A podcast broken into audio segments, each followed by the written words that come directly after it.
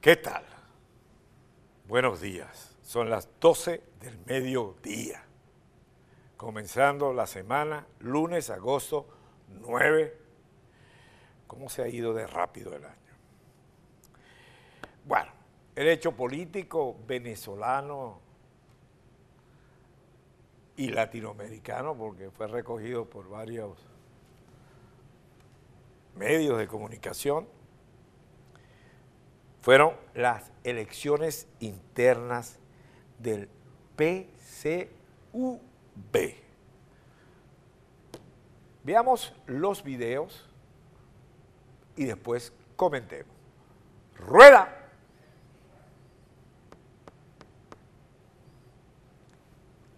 Con perdigones, mira. Ahorita están echando plomo los policías municipales con perdigones. Vaya echándole plomo a la gente, por un muchacho que va pasando con una motorita, ¿ves? Para que sepan, en tres esquinas. Al pobre muchacho, ¿eh? Ah,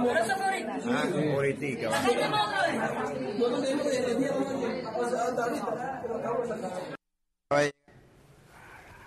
Con perdigones, mira.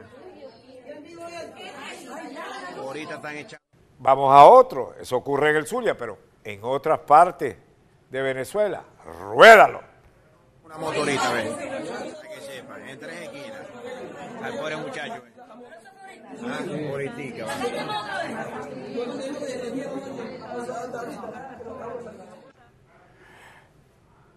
Vamos a otro, porque fíjense que los medios de comunicación no lo dejaron acercarse a grabar. Entonces, por supuesto, los videos que tenemos son videos manuales. Ruédalo.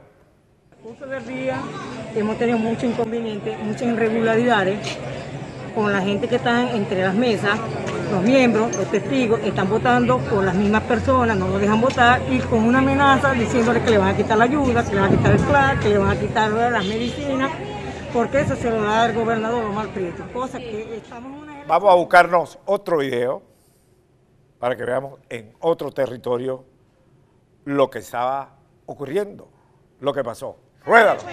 Mi derecho como venezolano. Y esto es, un, esto es un proceso interno del Partido Socialista Unido de Venezuela. Claro, escúchame, te voy a agradecer, te voy a agradecer, te voy a agradecer, te voy a agradecer, por favor, respétame. Por favor, respétame, respétame. Te estoy respetando, no estoy diciendo nada. Respétame, por favor. Una ciudadana y estoy esperando lo Por que está favor, haciendo. te, te respeto. Pero ¿cuál es el falta de respeto que le estoy diciendo?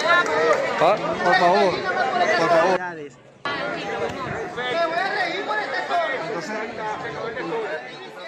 Bueno, así vieron como las autoridades prácticamente le impedía a los medios de comunicaciones cubrir el hecho político, el momento de la convención interna del PCV para elegir sus candidatos alcaldes y gobernadores. Vamos otra vez.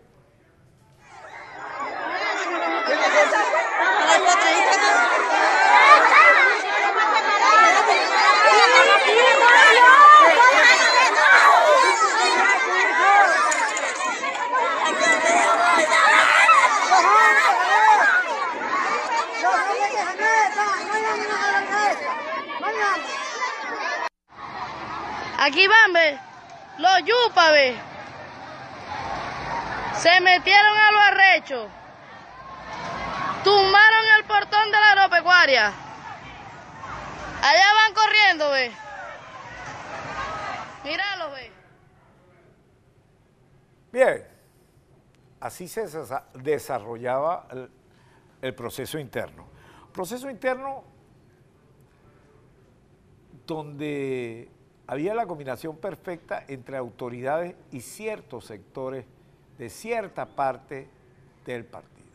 Pero todo esto era minúsculo, todo esto era una participación mínima que viene con la cómica, Cabello, de decir, no, no, no, esto se alargó, se alargó, y como a las 2 de la mañana, digo, hemos cerrado el proceso, etcétera.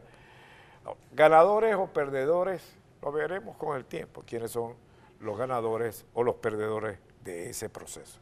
Pero evidentemente que no hubo, no se proyectó un partido político organizado con elecciones internas, con candidaturas propias, sino que, como todo, pues una montonera que va hacia un lado, va hacia otro lado, los gobernadores presionando para ser reelectos,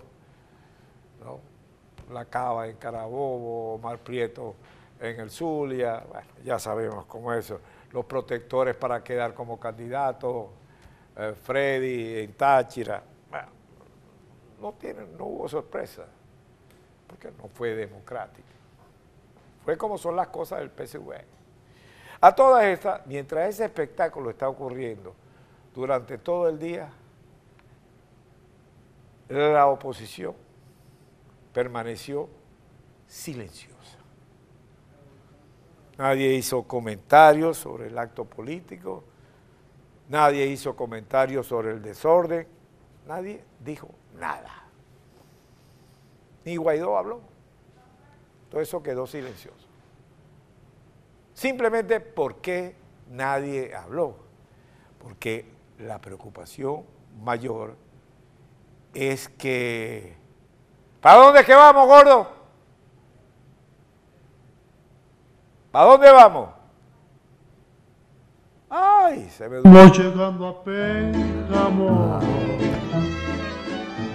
ya brillan allá sus cúpulas. De Corralejo parece un espejo, mi lindo Pénjamo. México, en México es la cita. Y en México va todo el mundo. Hasta el gato va a México. Lo cual me suena que van a reconocer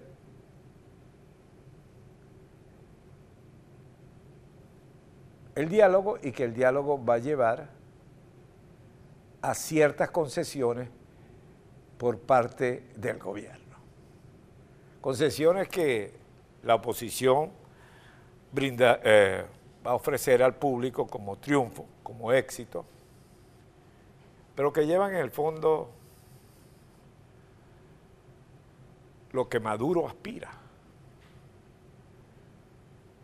que lo reconozcan como presidente.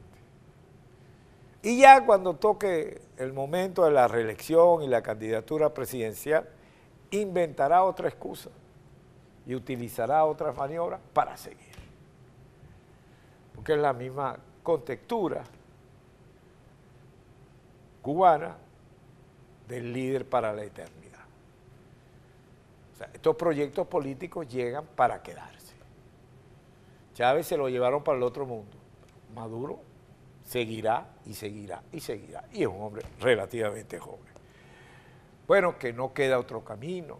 Decía hoy al señor Acosta que se va a hacer la fuerza política. Bueno, que es lo más conveniente para el país.